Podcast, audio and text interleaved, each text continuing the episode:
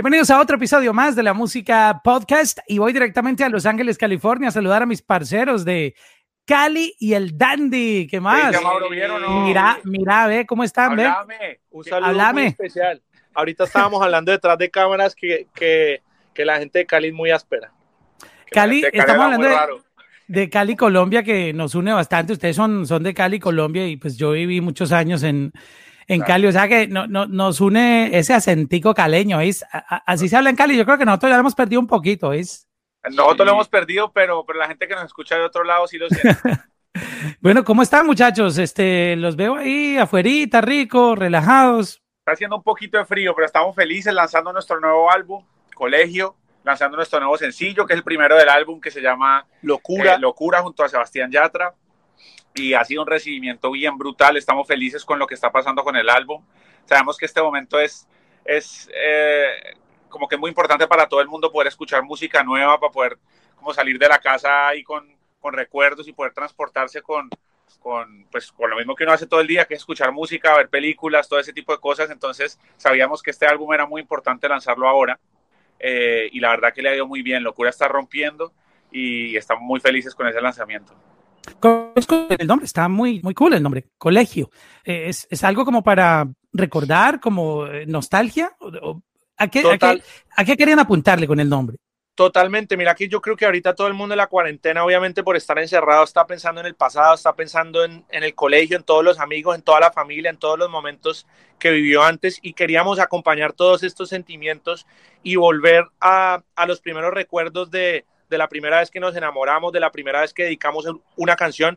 Además de eso, yo creo que en el colegio fue donde conocimos eh, por primera vez la música urbana, el reggaetón, y queríamos traer esta canción que se llama La locura automática de la secta, que yo creo que nos cambió la vida cuando estábamos en Cali pequeñitos y queríamos eh, volverla a hacer, invitar a un amigo de nosotros que se llama Sebastián Yatra y obviamente hablar de todo esto. Wow, y nos, nos dieron en, en, el clavo, como decimos en, en, Colombia. Es que estamos muy colombianos nosotros en este podcast. Pero hay que, hay que expandir la cultura, así como cuando hay contenido boricua que, sabes, nos, nos meten su lenguaje. Hoy les tocó caleño, es colombiano. Este, esa canción, yo creo que está en la lista de, de esas canciones de oro de, de, del sonido urbano, pero de esas canciones que tienen un valor aún más grande, no porque las de calle no lo tengan u otro género, sino es la letra de esa canción. ¿Y el sentimiento. qué pasa? Eh, eh, cuando nosotros conocimos el reggaetón, eh, cuando el reggaetón llegó a Cali, nosotros veníamos de oír baladas y de oír música romántica, entonces siempre que, o sea, nos gustaba la música calle, pero siempre que intentábamos hacer algo cuando estábamos chiquitos, como escribir una canción de reggaetón, nos salía mucho más balada. Eh, entonces no sabíamos muy bien si lo estábamos haciendo mal o qué era lo que estaba pasando. Y canciones como esta, como La Locura Automática, o como, no sé, canciones de Magnati Valentino, o algunas de Sabin y Lennox, que eran, e, e, eran, mucho más románticas, nos, nos, como que nos validaban un poquito eso que nos estaba pasando a nosotros como compositores, aunque estuviéramos pequeños, ya estábamos haciendo música. Eh, entonces yo creo que nos marcó mucho y creo que siempre el sonido de Cali y el Dandy ha estado por ese lado. Ha estado por el lado de sí, le ponemos un beat de reggaetón, le ponemos un dembow, pero esta canción es de dedicar y esta canción es de amor. Eh, y eso es lo que pasa con Locura y con todo el álbum de, de, colegio. Estamos como remontándonos a todos esos sentimientos de, de, dedicar una canción por primera vez y yo creo que uno vive, vive la música de una forma mucho más intensa cuando está pequeño porque siente que ese amor que tiene va a ser el último y siente que, que, esta canción está cantándome a mí, este artista me escribió una canción a lo que me está pasando a mí. Todo ese tipo de sentimientos son lo que queremos eh, como lograr con colegio y con la música que hay ahí. Y yo creo que en gran parte el, el, el, gran recibimiento y la sorpresa que nos ha dado Locura, eh, que es este primer sencillo, eh, pues se debe a eso, a que la gente la siente muy nostálgica. Y la nostalgia es un sentimiento muy bonito y que hace que, que como que uno se emocione mucho.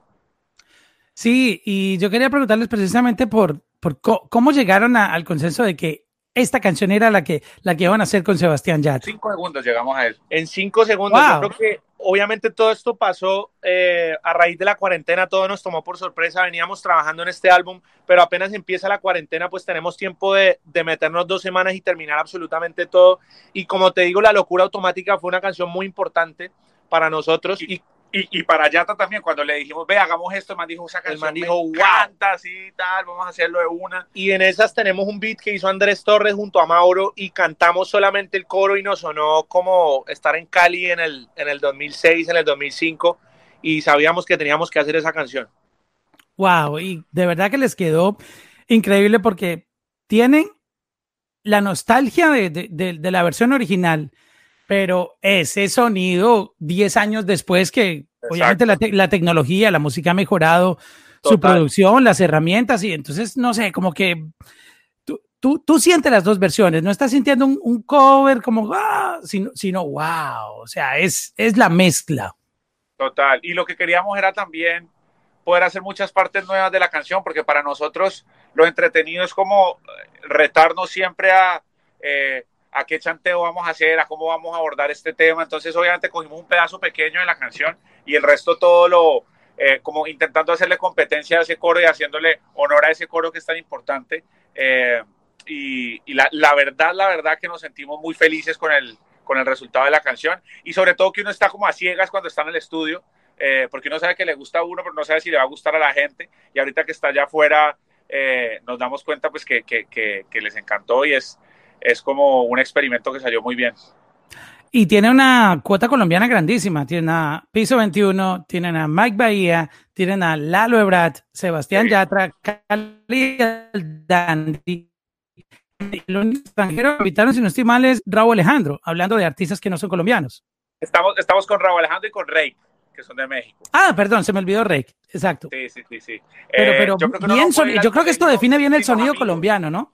Total, total. Y uno no puede ir al colegio sin los amigos y era una gran parte de, de, este álbum poder estar rodeado de... Además, muchos de esos que están nombrando los conocemos antes de hacer música. Eh, entonces como que nos sentíamos acompañados y son artistas muy diferentes entre ellos que nos aportan un sonido muy diferente. Y mira que yo creo que desde Locura, que es la primera canción que hicimos con Sebastián Yatra, que además es la, primer, es la canción número uno del disco, eh, se siente un sentimiento muy bonito como de, como de nostalgia y como de música dedicable pero yo creo que el álbum está completo eh, y completamente lleno de esas canciones que te, que te evocan la infancia y que te evocan como tiempos que viviste antes. Yo les quiero hacer una pregunta mm, con esto de, cómo ha cambiado la industria hoy en día. Este, antes los álbumes eh, podrían tener 15, 20, 25 tracks, 30, lado A, lado B, pero yo creo que la, hoy en día toda esa velocidad con que vivimos puede ser mi interpretación, ¿no? Eh, que esté bien o mal. No nos da tiempo de escuchar un, un track list eterno y me gustan mucho estos álbumes de 7, 8, 9, máximo 10 tracks. Eh, ¿Esto se debe al, al, al, tiempo que la gente permanece escuchando música? Yo creo que...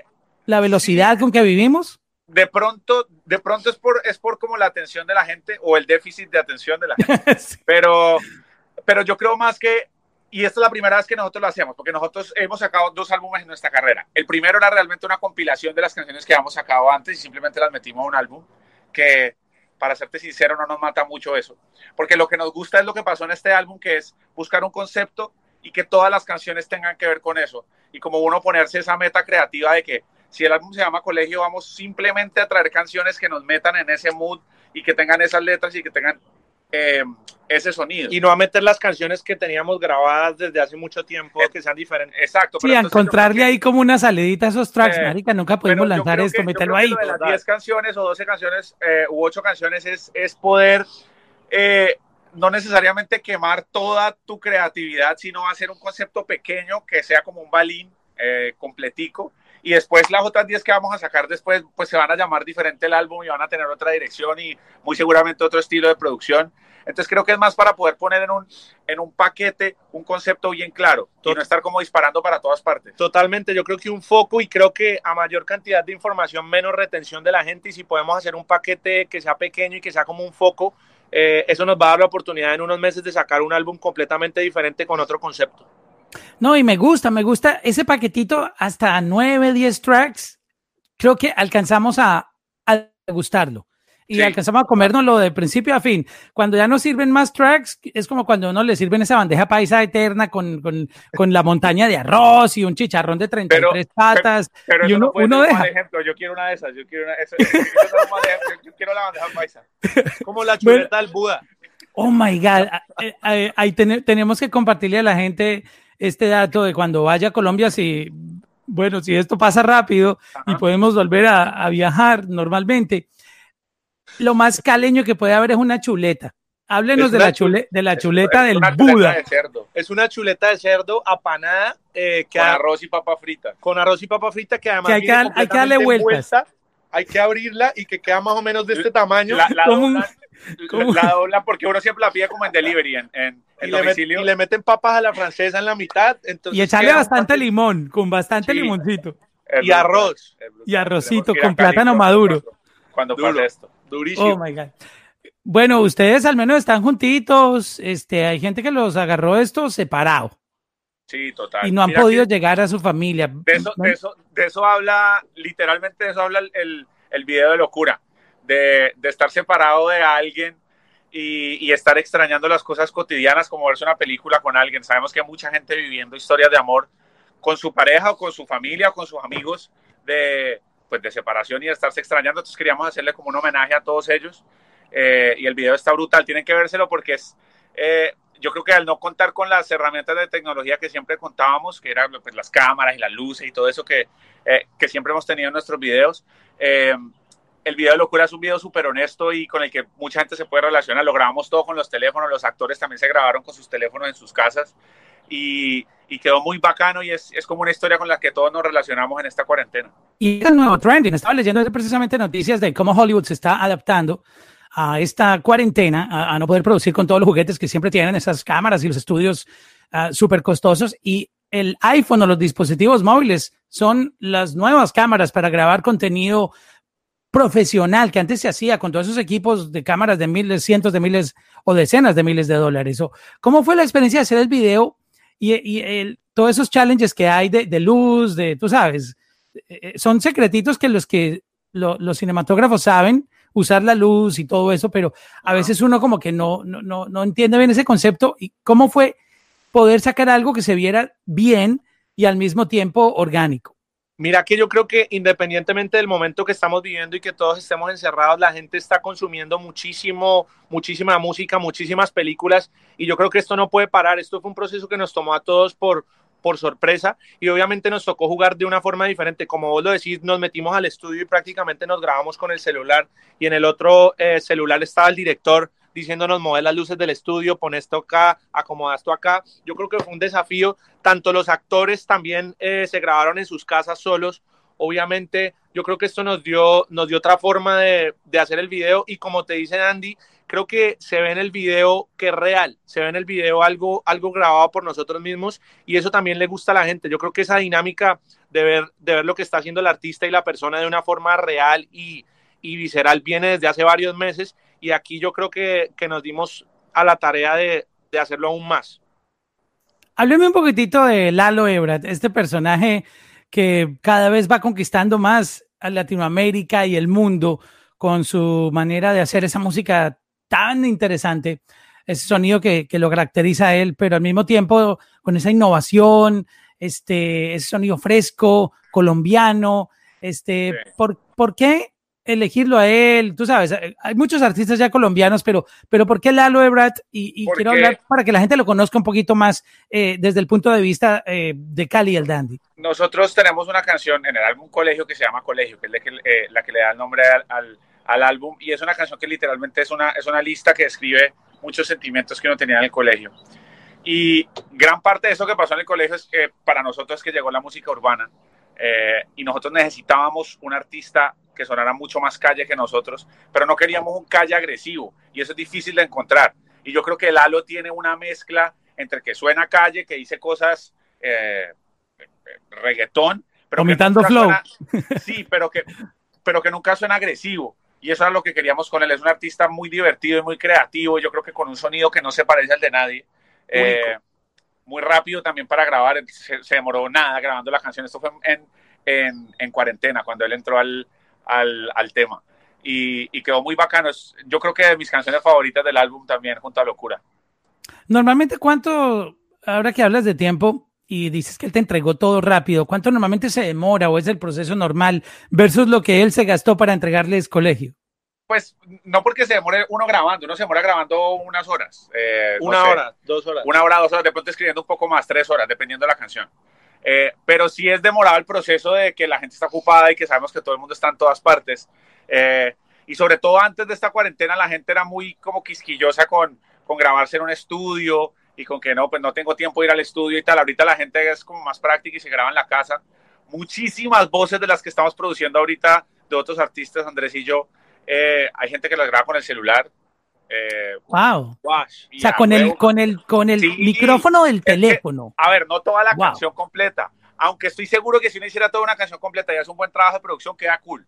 Eh, porque el tema ahorita no es tecnológico, el tema ahorita es de mensaje. entonces, probablemente muchas veces antes un artista se podía demorar un mes en mandarte algo, o 15 días en mandarte algo, porque estaba buscando el tiempo para el estudio, ahora no lo mandó en dos días. Eh, entonces sí, yo creo que eh, eh, no porque nos lo haya mandado rápido, sino por la calidad que nos mandó en tan poco tiempo, es que nos pareció muy impresionante. O sea, de estudio, como, como la canción, que se oye perfecto. Cool, super cool, sí. Y le, dio, y le dio un viaje completamente diferente a la canción. Creo que era una canción súper romántica y súper melancólica y cogió un poquito de toque como de discoteca, pero... Le vomitó el flow, le vomitó el flow. Le vomitó muchas cosas. Total, total. Oye, muchachos, este, ¿cómo, ¿cómo los atrapó todo esto? Quiero escuchar su experiencia, ya que esta es la última pregunta, porque me dicen que ya hay que darle machete a esto. Eh, tiene que seguir, tiene, sí, sí, tiene, nosotros necesitamos por lo menos dos horas. Vamos a hacerla. Y, vamos a tener que dejarlo otro para contar la historia, porque yo quiero contar la historia de Cali y del Dandy, todo, ese recorrido. Pero quería enfocarme en, en, toda esta odisea que estamos viviendo. Este, ¿Cómo ha sido esto para ustedes? Yo creo que... ¿Les dio miedo? ¿Qué, han pasado? Desde, desde, el punto de vista como de compositores y, y el punto de vista de la producción, la vida no ha cambiado tanto, que nosotros somos bien aislados en, el estudio siempre y como que uno... Eh, eh, como que eso no se siente tanta la diferencia. Ahora, el tema de los viajes para nosotros y los shows eh, que se vieron cancelados y todo eso, sí, obviamente hace una gran diferencia. aquí en Estados Unidos yo creo que se vivió a nosotros nos parece que todo es como una película y como que se acaban las cosas en el, en el supermercado y como todo es como en inglés, uno se siente viendo una película. Eh, entonces pero, pero, pero yo creo que ya se han ido eh, calmando las cosas y es normal que cuando venía algo nuevo, no teníamos experiencia en esto, pues todo el mundo pensara que se iba a acabar el mundo. Eh, pues siento que ha sido una oportunidad para, para tener más tiempo para dedicarle a, a cosas que no teníamos tiempo antes. Y, yo creo que la creatividad florece en ese tipo de casos. Entonces, eh, al final nos vimos muy beneficiados porque tuvimos tiempo de terminar el álbum, porque tenemos tiempo de estar grabando música nueva que no, que no ha salido todavía, pero que va a salir. Y sabemos que es una responsabilidad para los artistas y para los, eh, las personas creativas en general eh, de poder mostrarle sus ideas al mundo y de poder tener tiempo para desarrollarlas. y que es un momento también para que la gente se quite todo eso de lo que te estamos hablando de los límites a la creatividad que hacía antes la tecnología, de que si no tengo esto tecnológico o esto tecnológico no puedo hacer algo de calidad, sí se puede. Eh, y por eso existen los podcasts eh, y por eso existen eh, las canciones que están saliendo ahorita y, y las, no tengo ni idea, todo el contenido que hay en Internet en general. Entonces, pues nada, es un momento que sentimos que hay que valorar y que por más de que nos esté trayendo cosas malas a, eh, a muchas personas económicas, eh, también está teniendo cosas buenas en cuanto a creatividad y en cuanto a ideas y en cuanto a un, nuevo mundo que se está abriendo. Eso es correcto. Es, es, es algo que nos va a traer más cosas positivas que negativas. Obviamente, es un balance, pero, pero vamos a aprender y, vamos a salir fuertes de esto. Total, total. Bien positivos. Eh, muchachos, gracias por compartirnos este momento de, colegio. le invitamos a la gente que disfrute esta, esta producción que está increíble. Este, y nada, este, un mensajito para, para los fanáticos que están ahí en, en casita con la familia.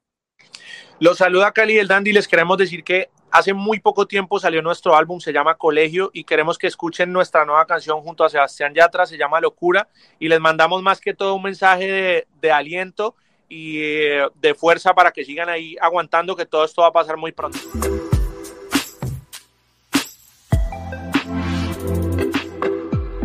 Bye.